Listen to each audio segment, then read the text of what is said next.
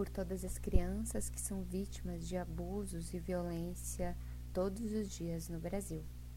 Olá, o salmo dessa semana é o 138 e vamos refletir a partir de alguns de seus versículos. Te acomoda aí? Abre o teu coração e deixa Deus falar contigo. Vamos ouvir os versículos 1 e 2. Por causa do teu amor e da tua fidelidade, eu me ajoelho, virado para o teu santo templo, e dou graças a ti. Pois tenho mostrado que o teu nome e as tuas promessas estão acima de tudo. Quando te chamei, tu me respondeste, e com o teu poder aumentaste as minhas forças. Por causa do teu amor e da tua fidelidade, eu me ajoelho e dou graças a ti.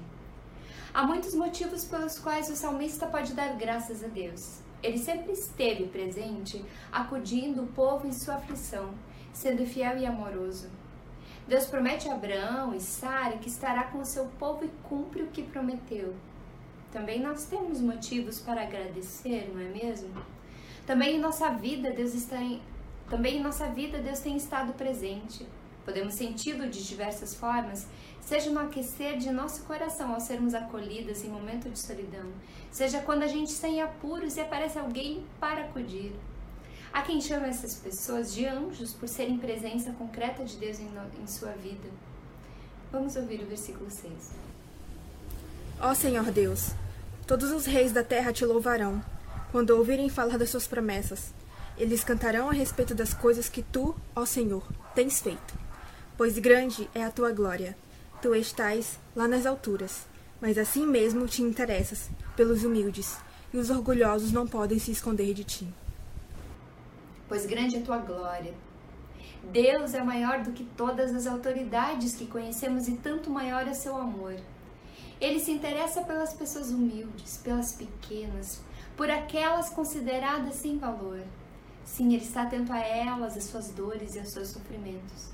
Gente amada, Deus está com a menina que chegou à mídia nessa última semana. Em seu corpinho de criança, ela colheu tanta dor. Não bastasse a violência sofrida em seu próprio lar, a pequena ainda passou a conhecer a dor da opinião pública ao emitir juízo moral e religioso, sem empatia, sem conhecimento ou até mesmo ignorando as leis criadas para proteger quem está em situação de vulnerabilidade. O seu corpinho de criança passou a carregar simbolicamente a dor de tantas outras crianças que, como ela, foram privadas da autonomia de seus corpos, da liberdade de crescer sem dor e sem medo. Gente querida, são tantas as histórias, são tantas dores silenciadas. Não podemos calar enquanto pessoas orgulhosas desse mundo impõem suas pretensas verdades.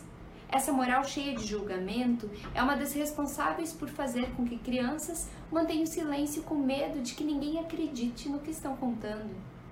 Deus em Jesus deixa claro que o seu desejo é por vida digna para todas as pessoas, especialmente as mais humildes. Por aquelas cheias de orgulho, Jesus tem uma palavra dura.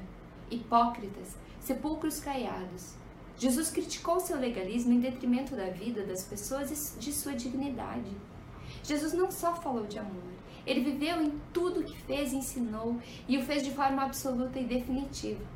Vamos ouvir o versículo 8. Quando estou cercado de perigos, tu me dás segurança. A tua força me protege do ódio dos meus inimigos. Tu me salvas pelo teu poder. Tu cumprirás tudo o que me prometestes. O teu amor dura para sempre. Ó Senhor Deus, não abandones o trabalho que começastes. Gente querida, a promessa de Deus se cumpriu definitivamente no Cristo. Aquele que se fez gente, andou entre mulheres, homens e crianças, ensinando a quem tivesse ouvidos para ouvir, segurando criancinhas no colo e garantindo que delas é o reino dos céus. Não nos esqueçamos, Deus cumpre as suas promessas. Ele não abandona o trabalho começado. Vamos nós dar testemunhos do Evangelho que é amor e acolhimento, que é justiça e vida junto às mais pequenas desse chão. Sem julgamento, sem usar de mais violência com quem já sofreu tanto. A promessa de Deus é clara: é o amor. O seu amor dura para sempre, sim, o seu amor dura para sempre.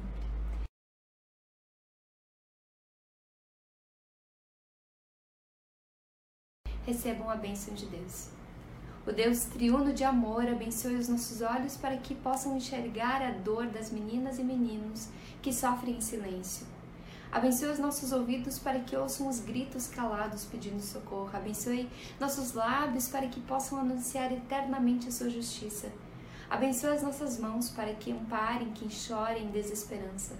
Abençoe as nossas vidas para que seu Santo Espírito nos ensine, nos ensine que todas as vidas importam.